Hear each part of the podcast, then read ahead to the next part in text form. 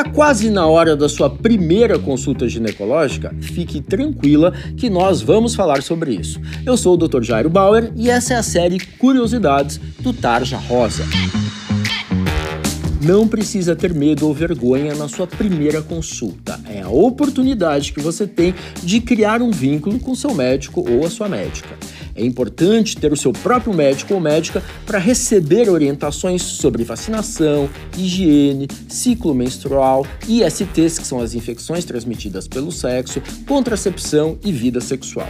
Sua mãe pode ir com você e te ajudar com algumas informações que precisam ser dadas ao ginecologista, como doenças da infância, cirurgias e alergias. E não se esqueça que a consulta é sua. É importante que você se sinta segura e tire todas aquelas suas dúvidas que não são nada bobas. E nem sempre na primeira consulta você será examinada. Vai depender se o médico julgar que é preciso. Se ele perceber que você não está totalmente à vontade, ele pode apenas conversar com você e sugerir uma próxima visita. E como é esse exame ginecológico? O médico vai inspecionar a vulva por fora em busca de secreções anormais, lesões e etc. Se ainda não iniciou sua vida sexual, o exame para por aí. Se você já iniciou a vida sexual, o médico vai usar um aparelhinho que vai ser colocado dentro da vagina para examinar as paredes vaginais e o colo do útero. É um exame praticamente indolor. E lembre-se, é importante que você fique tranquila acima de tudo. Se não estiver, converse com seu médico.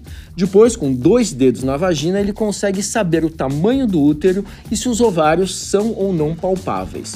Com esse procedimento, ele identifica doenças inflamatórias, endometriose, cistos, miomas e outras. É isso.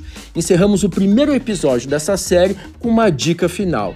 Deixe o medo de fora da sua primeira consulta. O que importa é cuidar de você.